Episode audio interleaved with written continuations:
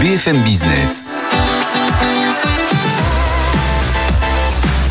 L'émission qui vous sort de votre boîte. Happy Boulot, le MAG.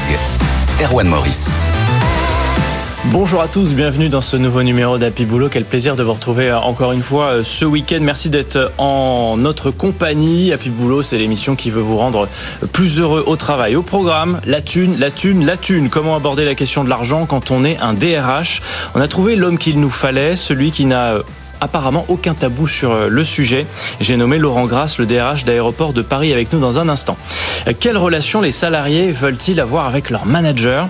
C'est notre sujet de la semaine. On va en parler avec Julien Dreher, entrepreneur, auteur du livre Tous Managers, et Clotilde Mérillon, directrice des ressources humaines de Javelot, plateforme de management de la performance. Et puis en fin d'émission, dans notre labo RH, euh, nous testons les congés illimités avec Kevin Bourgeois, fondateur de l'entreprise Supermood. Voilà le programme, on espère que ça vous plaît. C'est parti tout de suite avec l'entretien de la semaine. BFM Business, Happy Boulot, le MAG. L'entretien DRH. Et oui, on parle d'argent cette semaine, hein. un sujet fondamental quand on parle d'emploi, d'autant plus ces derniers temps avec l'augmentation du coût de la vie. Et pourtant, ça reste un sujet encore difficile à aborder dans les entreprises, mais plus globalement, culturellement. C'est encore un sujet tabou euh, en France. Bonjour Laurent Grasse. Bonjour Erwan. Merci beaucoup d'être euh, dans Happy Boulot avec nous ce week-end. DRH euh, d'ADP, aéroport de, de Paris. si l'argent est un tabou pour certains, ce n'est pas pour vous, apparemment. Hein vous êtes un DRH décomplexé sur ce sujet-là. Je suis complètement décomplexé sur ce sujet-là, puisque je pars du principe que la rémunération est une composante essentielle qui contribue à avoir des salariés performants, mais c'est pas la seule composante par contre également, puisque là-dessus j'ai une théorie assez simple pour qu'un salarié soit épanoui complètement dans son job et dans ce qu'il fait, il est assis sur un trépied, trois pieds en termes d'équilibre. Le premier, c'est il doit prendre du plaisir hmm. dans sa fonction. Et c'est important lorsqu'on évolue la, quand on fait évoluer la fonction qu'il la comprenne. La deuxième chose, et on y reviendra dans un instant, c'est l'argent, effectivement, hmm. sa rémunération. Et la troisième chose, c'est son environnement de travail. Il doit bien se sentir dans sa relation avec son manager, c'est votre sujet d'après, hmm. notamment, et sur son équilibre vie professionnelle, vie privée. Pour revenir au sujet de la rémunération, c'est très simple. C'est pas parce que vous surpayez un collaborateur qu'il sera performant et qu'il sera heureux. Par contre, effectivement, si vous le sous-payez, il sera frustré, il sera certainement moins performant. Donc il y a quelque chose qui s'appelle le marché, et on regarde nos études de marché et on se cale par rapport aux pratiques du marché. C'est aussi simple que ça si on veut des bons collaborateurs. Mais c'est encore une fois, c'est pas suffisant. Est-ce que vraiment c'est aussi simple que ça, Laurent Grasse? Parce que oui, il faut regarder le marché, il faut s'adapter, il faut se, se mettre au niveau.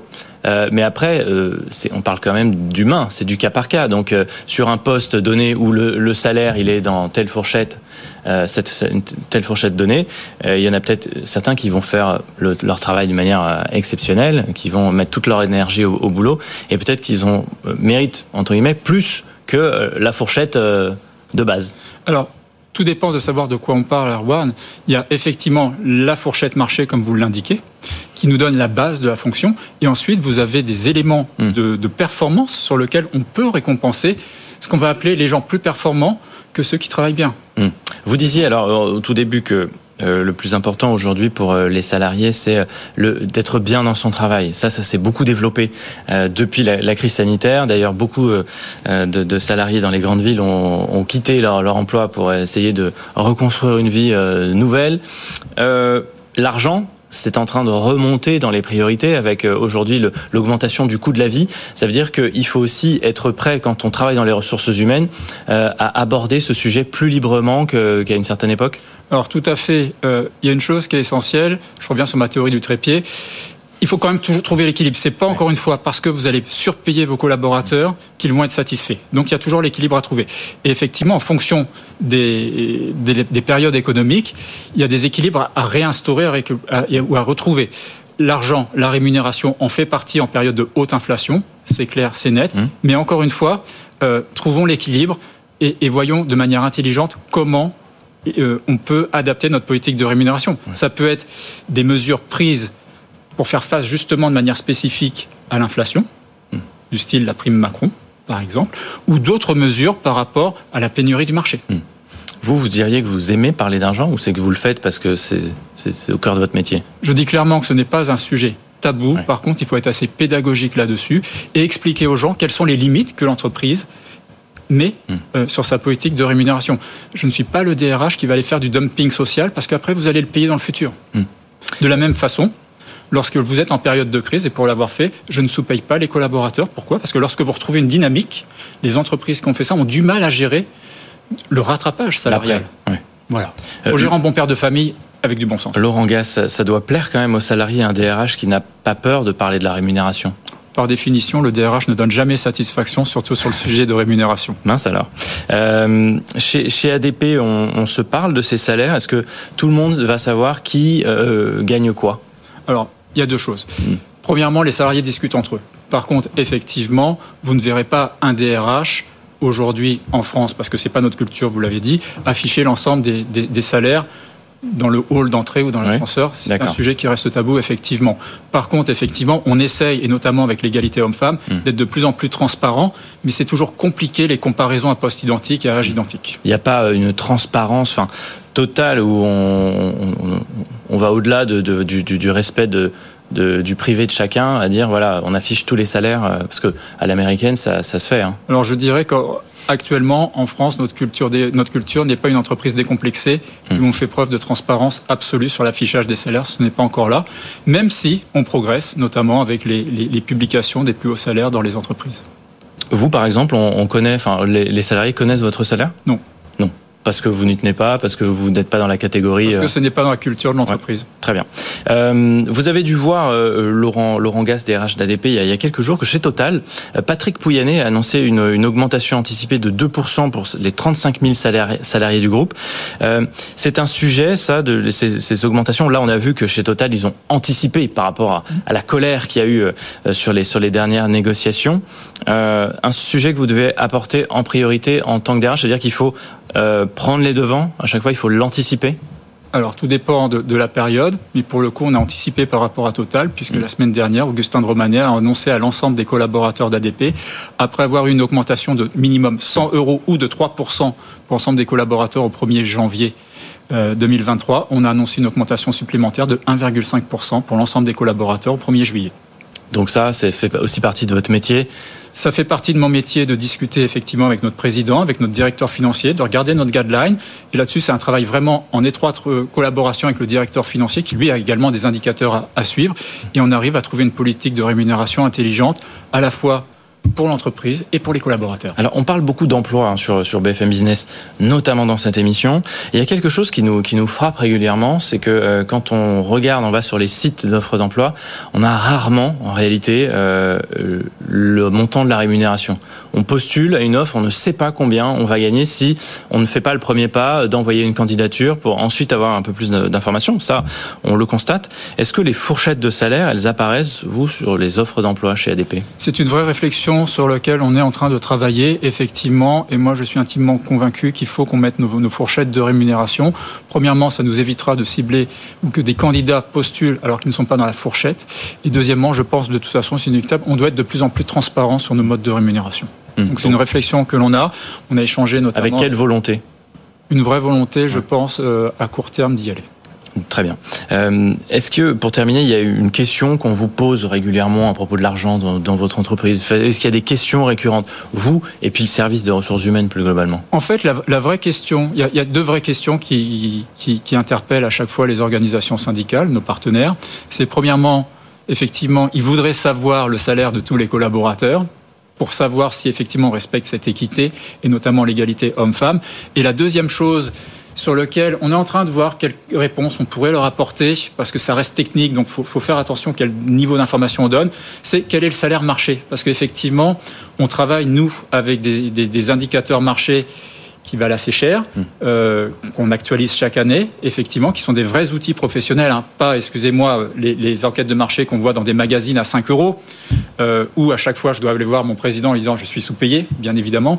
et là-dessus, on a encore un effort à faire, très clairement. Et à l'inverse, est-ce qu'il y a des questions qu'on n'ose pas vous poser? Des questions, vous dites forcément que les salariés se demandent, se posent cette question, mais on ne me l'a jamais posée. J'en vois pas. À court terme, il y en a probablement. Euh, mais je n'en vois pas à court terme. Bon, ça veut dire que globalement, il y a quand même une communication sur, sur l'argent.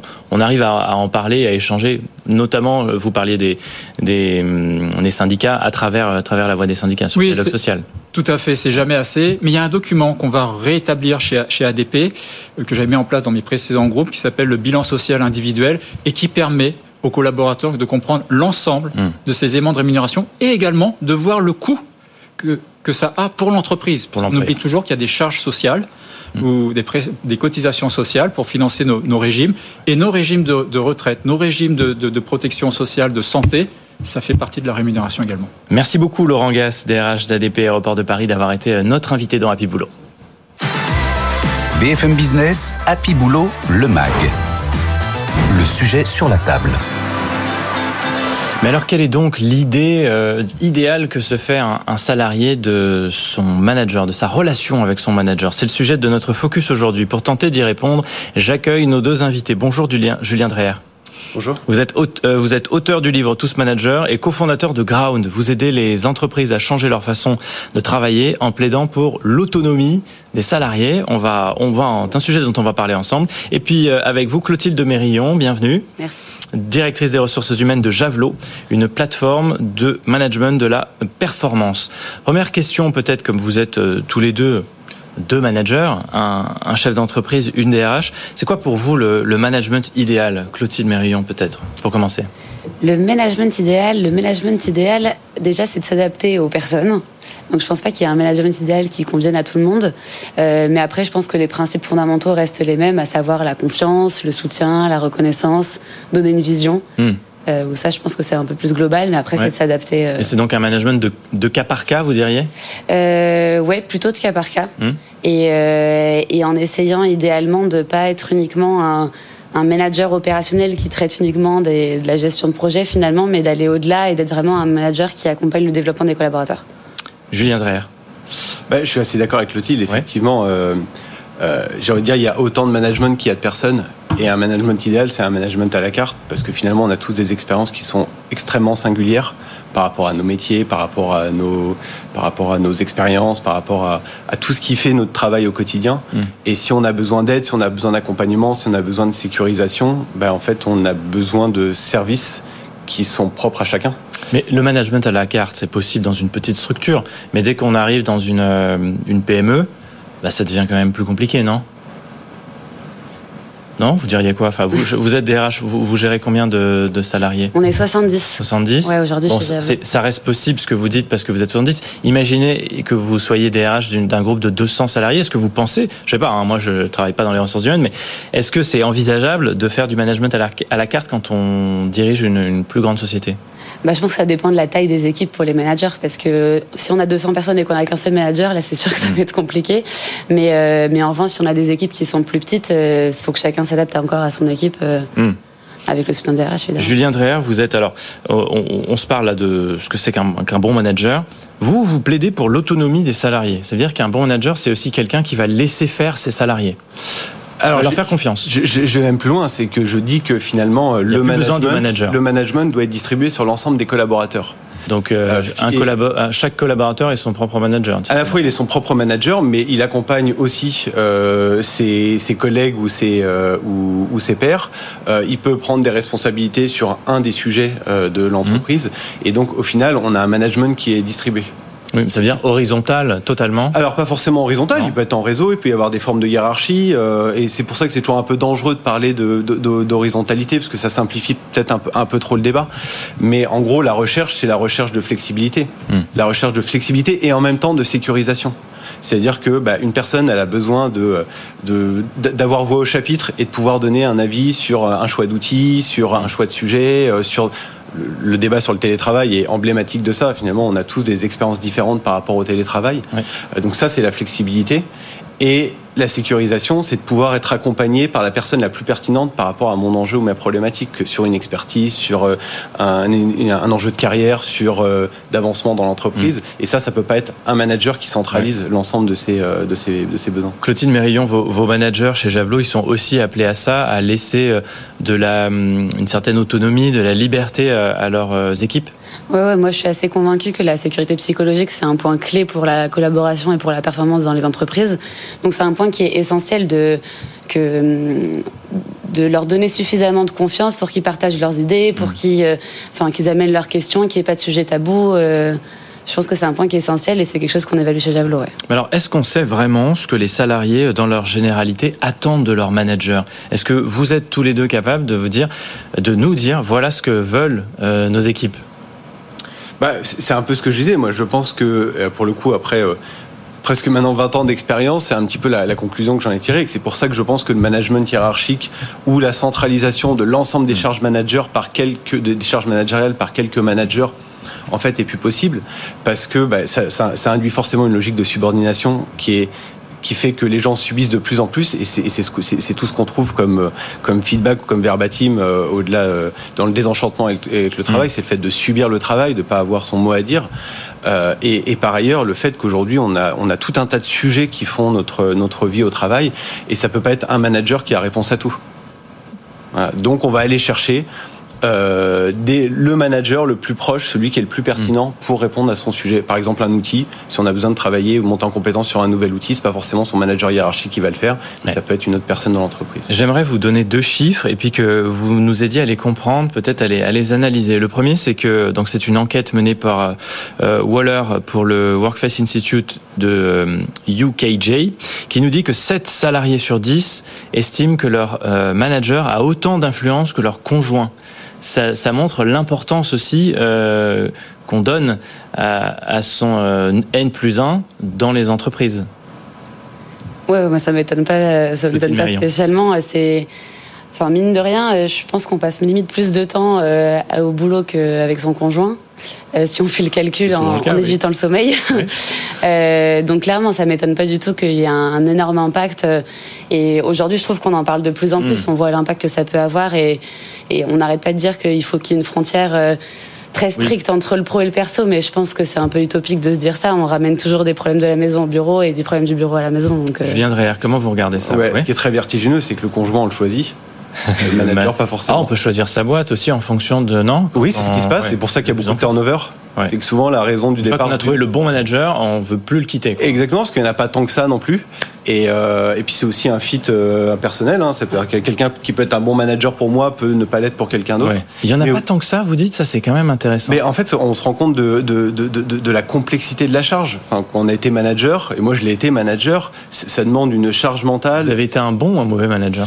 Ben, euh, à l'époque, je pensais être un bon manager, mais ça me demandait à la fois une énergie dingue, de parfois de me réveiller la nuit parce que j'avais une charge mentale incroyable. Et avec le recul, je me suis rendu compte qu'en plus j'avais dû sûrement provoquer des maladresses hmm. euh, sans m'en rendre compte, qui fait que je devais pas être un si bon manager que ça. En tout cas, pas un manager parfait. Mais le problème, c'est que l'imperfection se paye assez cash pour un pour un collaborateur. Et on s'en rend compte trop tard. Parfois, quand on n'est pas un bon manager, c'est c'est trop tard. On se dit, bah, en fait, je, avec le recul, je me dis effectivement, j'ai fait des erreurs. Mais peut-être que si on l'avait analysé autrement, d'ailleurs, euh, Clotilde Mérillon, est-ce que vous, vous arrivez à faire le point avec vos équipes de management pour voir si euh, ça fonctionne bien avec euh, les collaborateurs, si sont en phase, s'ils arrivent à, se comprendre, si parfois il faut changer, mettre un tel manager dans une autre équipe? Ouais, ça c'est un point qui est essentiel. Nous, on fait beaucoup de feedback chez Javelot. on a une culture assez ouverte là-dessus. Et c'est sûr que c'est vraiment très très précieux d'avoir le retour des collaborateurs. Et on reparlait de la sécurité tout à l'heure, mais de se sentir en sécurité, de pouvoir faire des vrais feedbacks, parce que si on fait des feedbacks euh, juste pour l'image, ça sert à rien. Donc, euh, donc en effet, il faut que les managers aussi soient suffisamment humbles pour les prendre en compte, sinon ça marche pas. Ça fait partie de la qualité du manager. Bah, je pense. L'humilité. ouais, je pense que c'est important. Et mais en tout cas, là, pour rebondir sur ce que tu disais, ce que vous disiez tout à l'heure, euh, je pense que, enfin, on voit aujourd'hui qu'il y a de moins en moins de personnes qui veulent être managers. Hmm. Et alors qu'avant, on se disait que bah, la promotion, c'était d'être manager, et en fait, on est content de sortir le soir et dire à ses amis qu'on est passé manager. Je pense qu'aujourd'hui, on réalise à quel point c'est une énorme charge, comme disait. Est-ce que ça n'a pas été le défaut aussi, justement, pendant de longues années, de dire en fait, tu deviens manager parce que ça fait 10 ans que tu es dans la boîte, et en fait, c'est l'évolution logique. Ouais. Mais c'est un autre métier. Et c'est l'élément de valorisation, de grandeur euh, dans l'entreprise. Hein. Enfin, on, on, est toujours sur un, peu ce paradigme de l'entreprise euh, pyramidale. Et le principe d'une pyramide, c'est que bah, plus on va vers le haut, moins il y a de postes, donc plus c'est valorisant d'y être. Et en fait, on va se mettre à détester d'anciens collègues qui sont devenus managers parce qu'ils étaient de très bons collègues et ils étaient de très mauvais managers. Et, en plus, ça met en échec donc l'équipe, mais aussi la personne elle-même, parce qu'elle n'est plus dans sa zone de force. Alors, le premier chiffre que je vous ai donné, donc c'était ça, hein, 7 salariés sur 10 estiment que leur manager a autant d'influence que leur conjoint. Le second chiffre que j'aimerais vous faire analyser, c'est celui-ci. 27% des salariés ne font confiance ni à leur RH, ni à leur manager, c'est-à-dire un salarié sur quatre. Est-ce que déjà ça vous étonne? Ça, c'est un rapport de la start-up RH A-Team moi, ça m'étonne pas, en tout mm. cas de ce que je peux en voir ou pour voir, pour croiser d'autres chiffres. Euh, je suis pas très étonné. Je suis pas très étonné par euh, par ce chiffre. Il y a vraiment un niveau. Un sur quatre n'a pas confiance dans son dans ses supérieurs. Ouais, je, m'attendais euh, par même à un chiffre plus élevé. En tout cas, on peut, croiser des chiffres qui sont parfois plus plus mm. violents que que cela. Ben, ça ça traduit le niveau de défiance. vis-à-vis de, bah, de son travail, de son entreprise, encore une fois, parce que ça, ça reste le seul endroit dans lequel on a quasiment pas euh, son mot à dire, ou en tout cas, où quasiment pas euh, la main hmm. sur, euh, sur, sur ses rythmes et sur, et sur les choix au quotidien. Clotilde Mérillon Ouais, euh, je pensais pas que c'était autant, moi. Ah oui, ok. Bah, c'est intéressant. un peu trop naïve. mais oui, enfin, je suis pas surprise non plus. je pense que Enfin oui, je suis pas surprise. Je pense que la difficulté aujourd'hui, c'est que hum, on vient d'un monde où on avait du mal à être transparent et à se dire vraiment les choses, alors que je pense que la confiance, elle se crée en étant transparent et en disant, bah, j'ai essayé de pousser ça, mais ça s'est pas passé pour telle et telle raison, et c'est comme ça que pour moi, on crée la confiance. Donc si on amène un peu plus de transparence et Enfin, je pense que la transparence a un peu avoir un peu d'impact important et j'ai l'impression qu'aujourd'hui les entreprises veulent se développer en ce sens. Ah, on espère en tout cas. Merci beaucoup. Tant mieux si ça va dans ce sens. Merci Julien Dreher, cofondateur de Ground, auteur de Tous Managers, Clotilde Mérillon, directrice des ressources humaines de Javelot. BFM Business, Happy Boulot, le MAG. Le Labo RH. Et nous approchons un grand pas des euh, grandes vacances d'été. L'occasion, bah, pourquoi pas, d'évoquer l'idée de congé illimité, parce que c'est plus un mythe. Ça y est, c'est arrivé dans les entreprises. Bonjour Kevin Bourgeois. Bonjour. Merci d'être là, fondateur de Super, euh, euh, Supermood. C'est ça. Plateforme dédiée au feedback collaborateur. On peut dire un mot d'abord de, votre entreprise, là, ce que vous, ce que vous faites exactement? Oui, on récolte les opinions des collaborateurs sur le terrain, on en fait de la data, et ça permet d'objectiver comment est l'engagement, comment est perçue la stratégie, tout ça pour pouvoir mieux justement euh, manager euh, les, les, équipes. Mieux piloter. Mieux piloter. Et on, quand on est dans un grand groupe, très difficile de comprendre ce qui se passe sur le terrain. On crée ce lien. Alors Kevin Bourgeois, dans votre entreprise Supermood, les congés payés sont en illimité depuis 2017. Mais ça, ça en fait rêver plus d'un, je pense. Est-ce que ça, est-ce que ça marche? Enfin, et comment ça marche? Alors comment ça marche? Euh, Vous avez cinq semaines de congés payés classiques, mhm. et ensuite vous avez des jours de repos que vous pouvez poser, qui sont des jours qui sont euh, non travaillés mais rémunérés. Et ça, il n'y a pas de limite, il y a hmm. juste une validation managériale. Et le manager a cinq jours pour les valider ou non. S'il ne dit rien, ils sont validés par défaut. Alors congé illimité, donc si je comprends bien, ça ne veut pas dire que euh, on, décide de quand est-ce qu'on est absent. Il faut quand même une validation. On ne va pas avoir un oui à chaque fois qu'on va demander à, poser un jour par-ci, un jour par-là. Exactement. Alors on, décide quand on veut être absent. Par contre, le oui n'est pas automatique. Hmm. Il, est, il est quand même dans 95% des cas positif. Alors d'après une étude que vous avez réalisée en interne, je crois, 9 collaborateurs sur 10 se disent très satisfaits de cette euh, mesure RH. Euh, donc pour vous, c'est positif. il n'y a pas d'abus il n'y a pas d'abus sur 45 euh, collaborateurs. Il y en a eu 3 dans l'histoire de l'entreprise. Ouais, qui, qui, se sont euh, caractérisés comment? Alors c'est des gens qui sont en vraie sous-performance depuis longtemps et qui prennent beaucoup trop de congés. Ah. Donc ça amène à des discussions avec le manager qui sont très saines sur les différences de perception. Et euh, dans les trois cas, il y en a un, ça s'est très bien passé, l'autre discussion dure mais qui s'est bien passé, et troisième, un départ. Voilà, donc c'est très sain. Mhm. Donc 3 sur 45 Oui, exactement. donc ça veut dire que quand même, pour la grande majorité, il n'y a pas d'abus, ça se passe bien, et euh, eux, ils sont aussi euh, très satisfaits de pouvoir fonctionner comme ça. Exactement. Euh, elles sont loin là les les cinq semaines de congés payés. C'est-à-dire que bon, c'est c'est les cinq, ce sont les cinq semaines légales. Euh, après, on peut aller bien au-delà. C'est combien de jours ils vont prendre en moyenne du coup avec cette cette liberté que vous leur donnez? C'est une bonne question. En moyenne, ils prennent sept semaines et demie. Et on a mesuré, vu que c'est notre métier de mesurer aussi, euh, dans la vraie vie, ils pensent en prendre 6,5. Donc il y a une semaine de battement qui n'est pas perçue. Et ça, c'est des petits vendredis par-ci, par-là. Et, voilà. Mhm. et c'est exactement le sens des vacances illimitées qui est rajouter de la flexibilité, enlever un peu de la charge mentale et de se dire, j'ai une fuite d'eau, je peux poser mon après-midi. C'est pas une après-midi de moins que je passerai avec ma famille à Noël. Très bien. Euh, c'est bien pour vous parce qu'en fait vous partez sur ces cinq semaines de base et puis donc vous nous dites en moyenne 7, environ 7 semaines, un tout petit peu plus, 7 et demi. Euh, pour une entreprise qui a euh, euh, qui a mis en place euh, dans sa convention, par exemple, 10 semaines euh, avec les RTT, etc. 10, 11 semaines, parfois ça, existe hein, dans mhm. certaines entreprises. Euh, ça, ça, peut aussi devenir intéressant pour pour elle, pourquoi pas, de proposer ce système, parce que si on, les salariés vont se mettre à prendre 7 semaines, ça veut dire qu'ils vont prendre moins que ce qu'il était possible de, de faire dans, dans, la convention au départ. Alors, ça existe ce type d'exemple? J'en connais pas personnellement. Par contre, les vacances limitées, c'est vraiment une question de flexibilité. C'est-à-dire avoir 11 semaines qui sont imposées par l'employeur versus 7 que vous pouvez choisir quand vous voulez. Euh, c'est quand même une différence. Mm. Euh, donc nous, on a 7 semaines et demie, mais vous avez des collaborateurs qui en prennent 5 et d'autres qui en prennent 12. Ça dépend. Plus de compte épargne-temps dans ce cas-là, puisque ce sont des, il n'y a pas un nombre de jours qu'on peut épargner? Non, à, à part les cinq, les cinq semaines. Euh... Non, la philosophie est vous devez poser cinq semaines pour être mm. reposé, donc productif. Les vacances sont pas faites pour être une manne financière qui est rétribuée. Donc c'est pour ça qu'on reste sur ce concept de jour de repos. L'avantage pour l'employeur, c'est quoi? La productivité, l'amélioration des performances, ça vous le constatez? Oui, on le mesure tous, mm. les, tous les mois. Euh, c'est l'engagement et puis la baisse de la charge mentale aussi pour les collaborateurs qui se sentent libres de poser et de souffler un coup. Et pour terminer, c'est un argument important euh, de recrutement. Ça attire les talents, ce, ce système? Oui, il y a 70% de nos collaborateurs qui ont dit que ça avait joué dans la balance, soit très positivement, soit que ça avait permis de comparer deux offres et de choisir super Et ben voilà, si des employeurs nous écoutent, ils pourront se faire leur avis et peut-être décider de aussi euh, franchir le pas, le à leur tour. Merci beaucoup, euh, Kevin Bourgeois. Merci. Pour ce témoignage fondateur de Supermood. C'est tout pour aujourd'hui. Vous retrouvez cette émission en podcast, en replay comme toujours. Une question vous brûle les un sujet que vous avez envie que nous traitions dans cette émission, vous n'hésitez pas, vous nous écrivez par mail dans l'objet euh, Happy Boulot et puis vous nous écrivez donc sur avec vous at bfmbusiness.fr. On se retrouve le week-end prochain. D'ici là, on vous souhaite d'être heureux au boulot. BFM Business, Happy Boulot, le MAG. L'émission qui vous sort de votre boîte.